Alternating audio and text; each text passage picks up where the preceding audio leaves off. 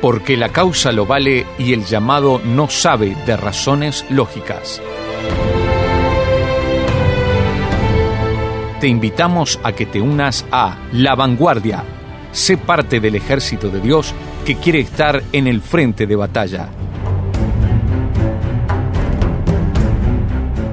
La Vanguardia, porque es hora de avanzar unidos por nuestra fe. La iglesia es ese lugar en donde no solamente crecemos espiritualmente, sino que nos preparamos para bendecir a otros a través de lo que Dios hace en nosotros. Es un hospital para los que están heridos, es un cuartel para prepararnos para la guerra, y es un lugar que al grupo con el que nos reunimos lo denominamos familia. Bienvenidos a la vanguardia. David Silva por acá les da la bienvenida una vez más a esta serie que hemos denominado una mirada a nuestra fe. En esta ocasión vamos a hablar de una fe de trincheras. Nos estará acompañando Winston Pereira, miembro de la iglesia Esmirna, para contarnos su testimonio y la experiencia de trabajar en barrios carenciados y de realidades más que difíciles. ¿Estamos como iglesia haciendo algo por esta sociedad que se hunde en la violencia y la desigualdad? ¿Es suficiente lo que hacemos? Mientras te dejamos meditando, vamos una pausa y ya venimos.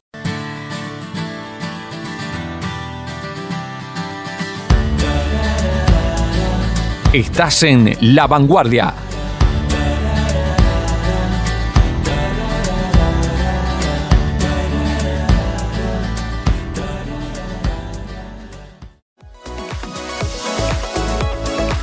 Si quieres comunicarte con nosotros, por favor envíanos un mensaje de WhatsApp a través del número signo de más 598 91 610 610.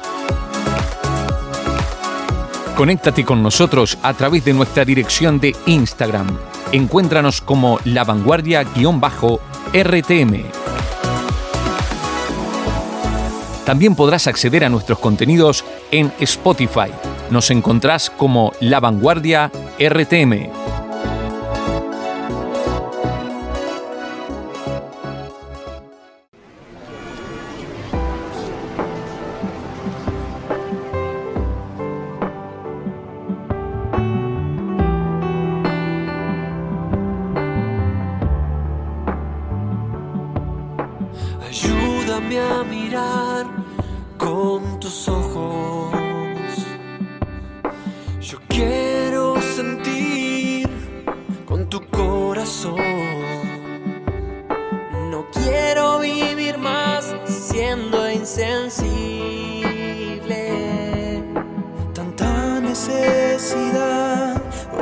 Cristo.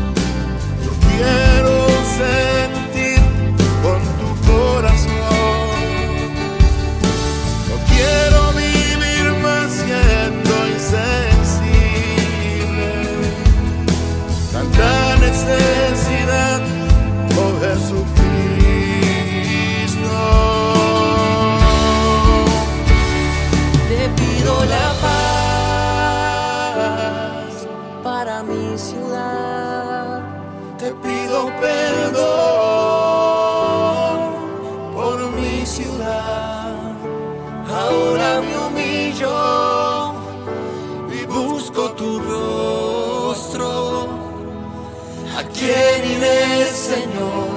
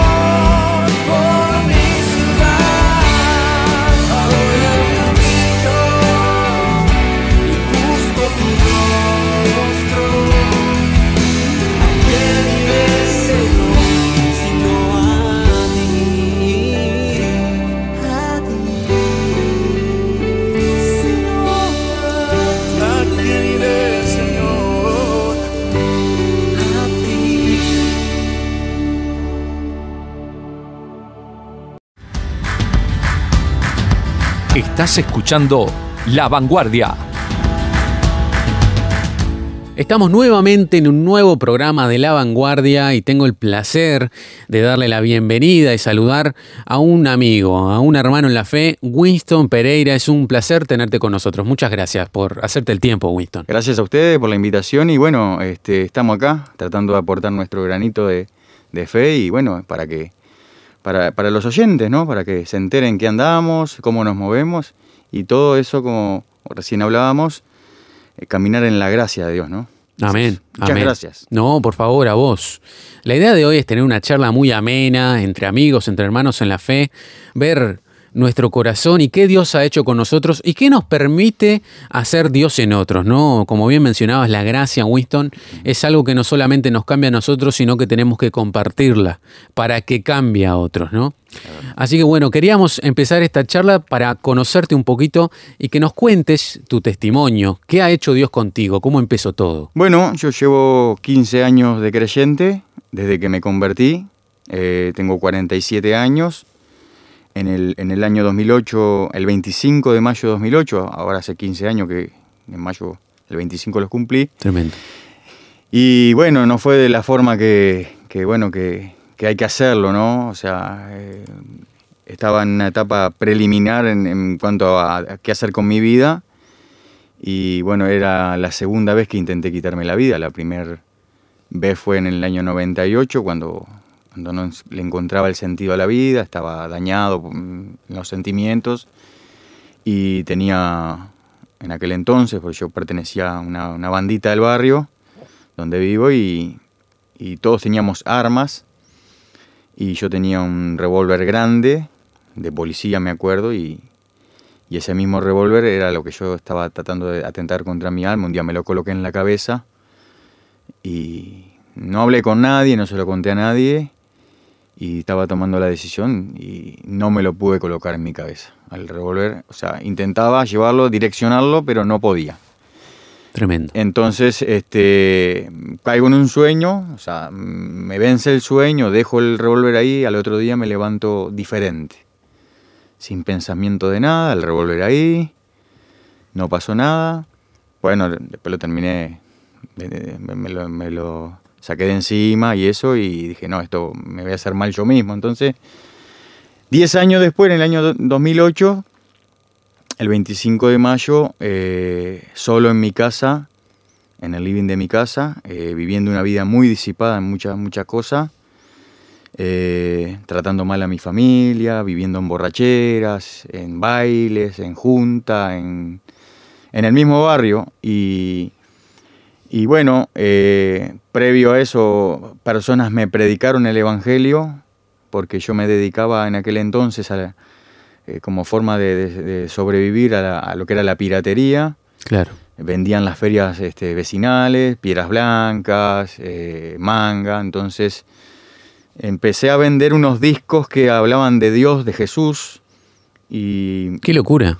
sí, eh, eh, esa, au- aunque estaba mal lo que estaba haciendo, esa fue la forma que, en cual, cual yo pude llegar a Dios, que él, él me llamó a través de esa manera, es enviándome personas que en diferentes lugares me hablaban el mismo lenguaje de Dios, me decían que, que- de qué servía que yo me ganara el mundo y perdiera mi alma, entonces me hablaban con, con ciertas palabras de la Biblia, entonces yo en todo tiempo decía que no, que no, no era necesario que me hablaran, que hasta que mm, mucha gente me decía, este, pero vos tenés que entregar tu vida. Y yo le digo, bueno, pues yo no lo necesito, yo estoy bien con mi vida.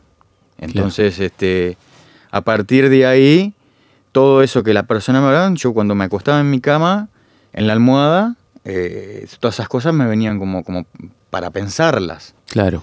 Y yo Seguía dando vuelta eso ahí, ¿no? Sí, claro, obviamente. Y hasta que un día vino un, un hermano en Cristo que me entrega un disco eh, en mi mano, me dice, hermano, mira, eh, escucha esto, te va, te va a hacer bien, capaz que si, si te conviene para vender, también vendelo, me dice el hermano. Claro. Entonces, este, le digo, bueno, dámelo, dice, pero mira, quiero que sepas algo. En mi iglesia estamos orando por ti. Entonces a mí me, me, me vino una cosa en el pecho, entonces le dije que no era necesario orar por mí, que yo estaba bien. Claro. Y no se hizo esperar.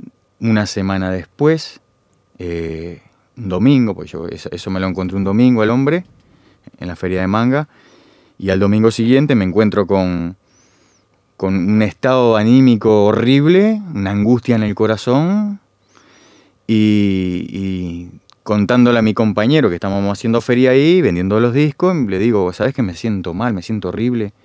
Y él me decía, bueno, men, ¿qué te pasa? Vení que te llevo al hospital. Vamos, vamos que yo te llevo al hospital. Le digo, digo no, no me duele nada, ni, ni me duele nada de... Digo, siento una opresión en mi pecho y entonces, pero querés que te lleve, dale que te estamos a tiempo, te llevo, no sé qué. Le digo, no.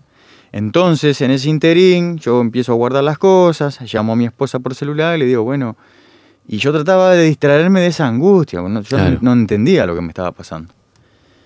Y le llamo a mi esposa y como típico hombre que, que está para una vida disipada, lo que, lo que le que hacía era que de lunes a sábado vivía la vida de joda, Claro. hablando mal y pronto. Eh, resultó ser que los domingos quería hacer vida de familia y eso me... Esto, eh, llamo a mi esposa, le explico, le digo, vamos a sacar a los niños, necesito salir, quiero conectarme. Un ambiente en mi casa horrible de, de- de- de lo que yo mismo generaba, ¿no? Claro.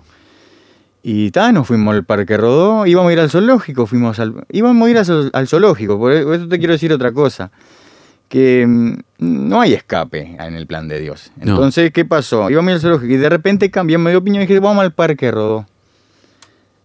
Eh, Nos bajamos con mi esposa, no teníamos diálogo ninguno porque vivíamos peleando, Claro. y mis hijos pequeños ahí en la vuelta y cada uno en la suya, ¿no? Y, y me doy, voy caminando así con la mente, o sea, sin pensar nada, no quería pensar nada, ya estaba mal, estaba turbado, entonces se acerca alguien y me da un folleto. Se ve que estaba una iglesia evangelizando ahí en el Parque me da un folleto y me dice, sabía que Dios te ama, entonces eso me, me terminó de, ese día me terminó de desmoronar Tremendo. y me entré a sentir más mal de lo que estaba. O sea, me despertó lo que yo en la mañana Claro. yo ya tenía. O sea, yo lo tenía ahí. Con la distracción se te va y se te ve. Bueno, le digo a mi señora, vámonos para mi casa, que vámonos, que no, quiero estar acá, que ya, ya estoy cansado, no sé qué. Entonces nos volvimos, eh, vimos a, lo- a los niños eh, llegar a casa, volvimos con ellos. Y le digo a mi esposa, bueno, mira, déjame solo porque quiero estar solo. Dice, sí, sí, yo no, no quiero estar acá, yo me voy a lo de mi hermana a tomar unos mates. Dice, y, y. Y bueno, en ese momento que me deja solo, estaba todo mal, en ese momento que me deja solo, eh, yo entro a, pensar en el, living de mi casa, a, ver qué hacer con mi vida, porque yo ya no soportaba más y me venían los pensamientos de querer matarme, pero de qué manera me, me mato, porque no tengo arma, porque yo ya tenía, había tenido esa experiencia. Y resultó ser que veo el disco que este hermano me había dado ese domingo, me lo pongo a escuchar y Dios me habló a través de ese disco, hablándome a través de personas que vivieron lo mismo que yo, lejos de Dios, viviendo cualquier vida. Tremendo. Sí, y, y resultó ser que eh, el- los jóvenes tienen una frase ahí que dice, tú que estás escuchando esto, eh, ¿qué estás esperando para entregar tu corazón a Jesús? Te habló directamente a vos, ¿no? Ah, era como, bueno, ahora me, me pongo un poco así porque, porque como que reavivo ese momento, pero fue así, fue así. Me largué a llorar, no podía creer, no me largué a llorar y le dije, si realmente existe Señor, y me, me hinqué en el sillón, si realmente existe, entra en mi corazón, no quiero vivir más. Estoy haciendo daño a todo el mundo, me estoy haciendo daño yo mismo. Y puse a prueba al Señor, ¿no? Este, si realmente existes, porque yo nunca había... Sí, después cuando, cuando lo acepté, empecé a entender muchas cosas que, que sucedieron en mi vida y que no tuvieron un cauce negativo, que por algo no pasaron. Claro. Entonces me empezaron a caer como las fichas. Y enseguida que le dije a Jesús que entrara en mi corazón en ese momento, algo entró en mi ser, que es el Espíritu Santo, y quedé dando vueltas así, con las manos para arriba. Yo súper racional, trataba de entender por qué estaba con las manos para arriba, que yo nunca estaba con las manos para arriba. No tenías ningún ejemplo tampoco de por qué estaba pasando eso, ¿no? Nada, estaba en un trance, entonces ahí Dios me liberó de todo, en ese mismo momento. Y para lo mejor que después salgo con todo ese gozo y esa alegría a correr a buscar a mi señora. Claro, contarle. Y cuando, Mira qué me, lindo. y cuando me ve mi señora me dice, a este algo le pasó. Claro. Quedó sorprendida, quedó así, me, me- con los ojos grandes. Y Dios me, puso, me puso en mi corazón ya ese mismo momento en la noche, yo contándole cómo había sido, y, y- y mi señora se dio cuenta que yo estaba diferente, y la necesidad de comprarme una Biblia, al lunes fui a Sociedades Bíblicas porque lo busqué por la guía, Claro. y en la semana ya Dios me había puesto colocado, me colocó en el corazón de buscar una iglesia para empezar a adorarle. Y ahí fueron esos inicios, esos 15 años que estoy ahora. Gracias a Dios he fortalecido y bueno, y, y yo tuve un encuentro con Dios. Gloria a Dios por eso, Winston. Te escuchaba muy atentamente, ¿no? Si, si valdrá la pena insistir. Veía, ¿no? En, en todas las situaciones que vos nos comentabas, como siempre hubo alguien que insistía, con amor, pero insistía, insistía, insistía. Solés servir en un barrio complejo, acá en el Uruguay nosotros los denominamos como zona roja, esos barrios complicados donde la violencia, la droga están a la orden del día, ¿no? que cualquier país los tiene, ¿no? no solamente en el Uruguay. Es una localidad que conoces muy bien, le tenés mucho cariño y quería hacerte la siguiente pregunta, ¿no? Para seguir charlando sobre, sobre tu testimonio y, dónde solés servir, ¿no? Que evidentemente seguís compartiendo de eso que te cambió la vida a vos. ¿Considerás que nos falta ser más intencionales como iglesia toda, como el cuerpo de Cristo, para invertir más en barrios carenciados y marginados por la sociedad? Me refiero tanto materialmente como espiritualmente, ¿no? Ambas cosas. Sí, ni, ni que hablar, ni que hablar. La, la- la iglesia en sí misma, la iglesia de Cristo tiene que estar presente an- ante la necesidad. Es un, es un mandato bíblico, ¿no? Exacto. Jesús se lo dijo en la, a la gran comisión, cuando comisionó a sus discípulos y a todos aquellos que, que se acercaron, que tenían que, que llamar a esas personas a ser seguidores de Cristo. Y, y claro que como iglesia eh, tenemos mucho que dar. Desde, nosotros desde la informalidad, hasta lo formal, lo no formal y la informalidad, este, podemos aportar mucho, eh, más en, en un barrio que es muy carente en todo sentido. Este, uno solamente a veces mira lo económico, no, no, eh, todo, lo emocional, Exacto. lo sentimental, un referente, ¿no? Un ejemplo a seguir. Mm, ahí está. Y, y obviamente que, que- que la iglesia tiene que estar en- ante la necesidad, pero no solamente en esas, en Claro. todas las necesidades, pero hay cosas que son de repente más urgentes. Claro, como prioridades, ¿no? Y Dios por ahí me llamó con esa urgencia y conformamos un lindo grupo y ahí estamos. Claro que sí, la iglesia tiene que estar. Exacto. Mientras preparaba este tema, Winston, esta charla que quería que tuviéramos, era mm, ineludible no pensar en Lucas, capítulo 4, versículo 18, ¿no? El Espíritu del Señor está sobre mí, porque me ha ungido para llevar la buena noticia a los pobres. Me ha enviado a proclamar que los cautivos serán liberados, que los ciegos verán, que los oprimidos serán puestos en libertad. Sin duda que ese es nuestro llamado y es sin dudas lo que vos estás cumpliendo en, ese lugar, ¿no? Quería preguntarte luego de, pensar en este pasaje, ¿con qué realidades de vidas te encontrás a diario, ¿no? Al tratar con ellos, ¿no? Sé sé que esto llevaría mucho tiempo, pero en una especie de resumen, ¿qué es lo que solés encontrarte vos habitualmente? De manera personal, eh, yo vivo ahí, eh, sé lo que se vive, sé, sé cómo, cómo se maneja la gente, los códigos, todos. Este, yo lo que veo es un barrio sufriente, sufriente en el cual hace 12 años, este año cumplimos 12 años con la escuela bíblica allí, Tremendo. la iglesia está presente, está presente en ese lugar brindando su apoyo. No, no, no hacemos asistencialismo, sí lo que llevamos es el evangelio al corazón. Eh, somos muy conscientes de que, de que nosotros tenemos mucho para entregar, como ese pasaje que tocaste recién, ¿verdad? Cuando Jesús eh, entra en la sinagoga, de- de- despliega el rollo y empieza A leer esa profecía, ¿no? esa profecía de Isaías, este, que, que- que se estaba cumpliendo esa escritura en ese momento, y es lo que nos comisiona a nosotros también, ¿verdad? Exacto. Libertad a los cautivos, y bueno, y, y para nosotros es, es, es un desafío, cada año es un desafío, y cada año como todo se va, va variando, eh, encontramos que tenemos que seguir actualizando, eh, se surgen nuevos males, entonces eh, no, vemos la necesidad de no quedarnos quietos como iglesia, estar allí presente. Hasta que el Señor diga, porque como no es una obra humana, sí los, humanos que estamos ahí, un grupo de 8 o 10 personas que estamos ahí sábado a sábado batallando, este, estamos eh, tratando de cumplir lo que Dios nos pide, llevar el Evangelio al corazón. Y con cuántas cosas nos encontramos en, en un ambiente así. Bueno, nosotros estamos atendiendo eh, cosas más urgentes que otras. O sea, hay, por ejemplo, eh, nosotros eh, vemos que eh, acá lo que estamos haciendo es trabajar con niños. Claro. Niños de- desde 3 años hasta 12 años en el, en el centro comunal Estrellita, que está allí en el barrio. Este es un centro comunal que hace 12 años que estamos ahí y de manera ininterrumpida, salvo, salvo la pandemia, 6, 8 meses que tuvieron. Este, pero sí se seguía igual con la escuela bíblica.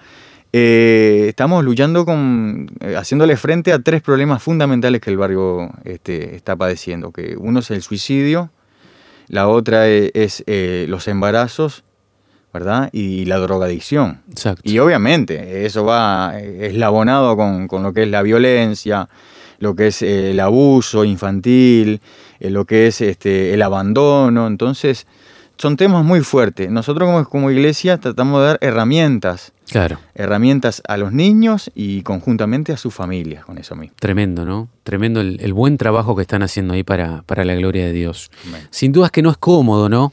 Esta es una palabra que sin duda debe definir este, este tipo de servicio. No es grato el estar con personas que lo que ven día a día es el desprecio, que no conocen otro idioma que el dolor, la ley del más fuerte, etcétera, ¿no? Y es así como el camino de muchos para sobrevivir, entre comillas, sobrevivir, termina siendo el narcotráfico, el robar, el sicariato, cosas que bien nos comentabas, ¿no? Entre tantas otras realidades duras. Y que como sociedad, Winston, y acá quiero hacer el énfasis que sin, sin dudas estás de acuerdo con esto, ¿no? Una sociedad buena gente, con modales y buenos valores, miramos desde lejos muchas veces, ¿no? Porque alguien tiene que hacer algo con ellos pero nunca nosotros mismos, ¿no? La responsabilidad es del Estado, la responsabilidad es de aquel quien tiene el llamado, la responsabilidad es de personas puntualmente como vos y esos hermanos que van, pero sin dudas que el amor de Dios nos dice otra cosa. Acabamos de leer que el Señor estaba con los necesitados, con los más pobres, con todos aquellos que necesitaban ser restaurados, ¿no? ¿Cuál es el motor que te impulsa a seguir trabajando con estas personas en estos contextos? ¿no? Esta es otra de las preguntas que te quiero hacer. ¿De dónde sacas fuerzas para amar de manera suficiente ante la ingratitud y el rechazo que muchas veces es producto de nunca haberse sentido amados en muchos casos? No, no siempre vamos a recibir caritas sonrientes y agradecidas, ¿no? Bueno, hay una cantidad de cosas para contar. Eh, eh, en uno de los casos, este es que es un, es un ambiente muy duro, porque la carga emocional es fuerte. Eh, vemos familias muy disfuncionales, familias que, que- están desarmadas, vamos a decir así. Y, bueno, conformado con este grupo, tratando siempre de tener herramientas eh, lo que se llama, lo que es la di- disciplina positiva, eh, tratar de estar ante, ante las cosas que emergen en el corazón de ellos, los niños. Una de las cosas que nosotros hacemos eh, como iglesia es, es no, no este, ir y tener un número de niños, sino involucrarnos con su causa también, con su, con su dolor, con sus necesidades. Exacto. Este, y por ahí nosotros, eh, como, como iglesia, eh, somos lo que tenemos que darle la respuesta a esas personas. Somos lo que tenemos ese mensaje. Y el motor que nos impulsa es el motor del Señor, el motor es el amor, ¿verdad? Eh, hay una de las claves por, por lo cual nos sostenemos con, con este grupo de hermanos. Es, hay una canción que, que- que yo cantaba cuando recién me convertí, de Jaime Murrell, que decía así, la canción, ayúdame a mirar con tus ojos, eh, yo quiero sentir con tu corazón, no quiero vivir más siendo insensible. Entonces, Tremendo. a mí se me marcó a fuego eso. Se me marcó a fuego. Y este, lo que dice la Biblia en el libro de Judas, ¿no? Este, a los que dudan convencerlos. Y a los que están en peligro o, o se están yendo al fuego, arrebatarlos. Sí, ir por ello, ¿no? Entonces, eh, sí, eh, nosotros como, como, como creyentes hacemos lo que podemos, no es que podemos abarcar todo porque, pero sí, sí podemos estar, podemos estar, podemos orar, este, nuestro trabajo y nuestro servicio es por amor a Dios y por amor al prójimo, o sea, no- una cosa va conectada con la otra, no se puede desconectar Totalmente. eh, amo a Dios, pero no, no me muevo, es como... Entonces eh, es, es lo que sentimos todo, ¿no? Lo que es la misma compasión. Amor en acción. tratamos de brindar eso como escuela bíblica. Tremendo, Winston, tremendo, como debe ser, ¿no? No hay nada más bíblico que ese amor sacrificial. Y cerrando, cerrando ya esta amena charla que se nos ha ido el tiempo, lamentablemente, pero sin dudas que más que disfrutable, para escuchar más de una vez, yo lo voy a hacer por lo menos, los que conocemos tu vida sabemos muy bien tu compromiso, tu testimonio y el precio que has tenido que pagar por estar ahí. Todo lo que vale la pena en esta vida en Cristo tiene un costo, y tu vida no es la excepción, Winston. Pero, ¿qué podrías decirnos a todos aquellos que te estamos escuchando ahora para motivarnos y desafiarnos a jugarnos más por los necesitados. Ese sector que siempre solemos dejarlo a algún ONG, a algún ministerio que se especializa en, en estas áreas, o personas como vos, como bien lo comentábamos antes, que trabajan puntualmente casi como una excepción a la regla, ¿no? Con este tipo de, de casos complicados. ¿Qué nos, ¿Qué nos podrías transmitir si tuvieras que animarnos a sumarnos más a este tipo de, de necesitados? Bueno, primeramente conocer el tiempo que, que, que estamos viviendo, ¿no? Ya no hay más tiempo. No hay más tiempo. Nosotros los creyentes eh, en nuestra mente y en nuestro corazón y, y, por nuestra boca decimos que el Señor viene, Amén. está volviendo.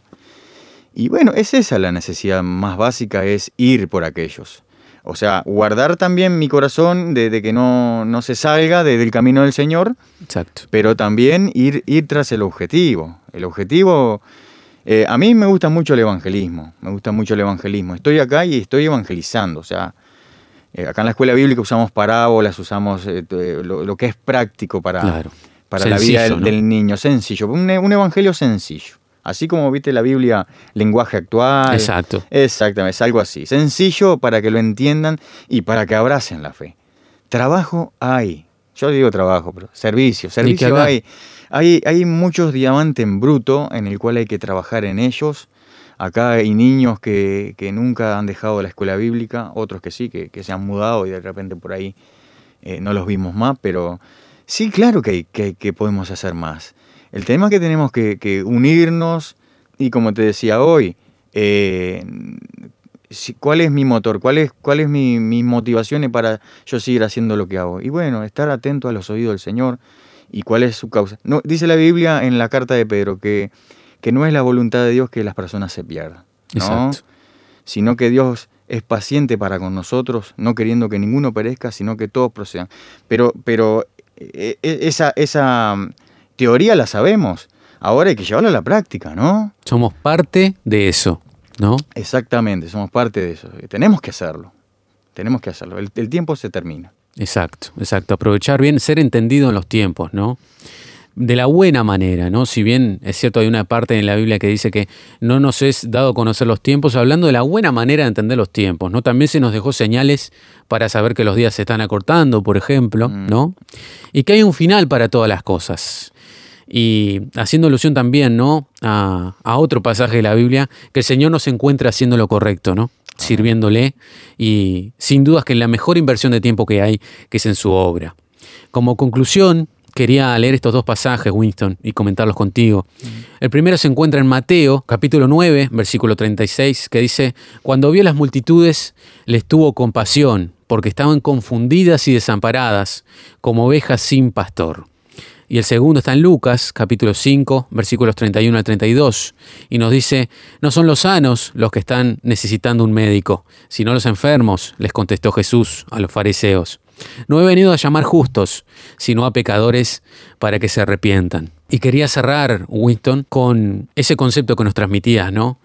Haciendo alusión a esa canción que te marcó en otros años, no podemos seguir viviendo siendo insensibles, ¿no? Siempre hay algo que podemos hacer por el otro, siempre hay algo que está a nuestro alcance para apoyar a hermanos como vos que van a estos lugares si no tenemos el don, si vemos que nos supera, si vemos que nuestro contexto o el tipo de vida que tuvimos no encaja, va muy en contra de, de, esta realidad, nos sentimos por ahí hipócritas porque no pasamos necesidades y ellos sí, nos sentimos incapaces por ahí de empatizar, que esa es la palabra, apoyar a otros hermanos que sí están, ¿no? Como dijera un, un hermano que me gusta mucho cómo habla, Paul Washer, están los que bajan al pozo y están los que sostienen la cuerda, ¿no? Y a eso nos llamó el Señor, a apoyarnos en unidad, como bien lo dijiste, y a estar al tanto de todas las necesidades.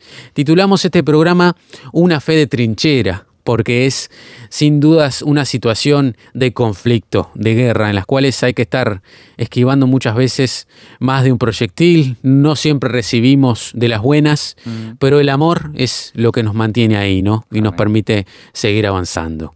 Agradecerte, Winston, por el tiempo que te has hecho. Sin dudas que esto va a llegar a muchos y va a ser de bendición. Y bueno, invitarte para que no sea ni la primera ni la última, como bien les decimos a todos los que vienen a sumar su granito de arena a la vanguardia. Estamos a la orden, como cuando quieran. Antes de, de venir, oré al Señor y le dije que, que sea para su gloria. Todo, todo lo que se hable y se diga. Amén. Y sin dudas lo está haciendo Winston.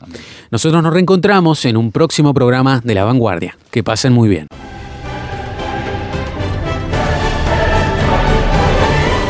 Esto ha sido todo por hoy, pero te esperamos en una próxima ocasión para equiparnos y animarnos mutuamente en un nuevo programa.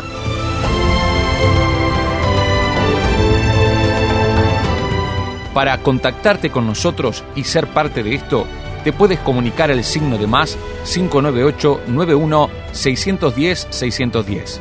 También puedes interactuar con nosotros desde Instagram. Búscanos como La Vanguardia-RTM. Al igual podrás escuchar cada una de nuestras charlas en Spotify. Encontranos como La Vanguardia RTM.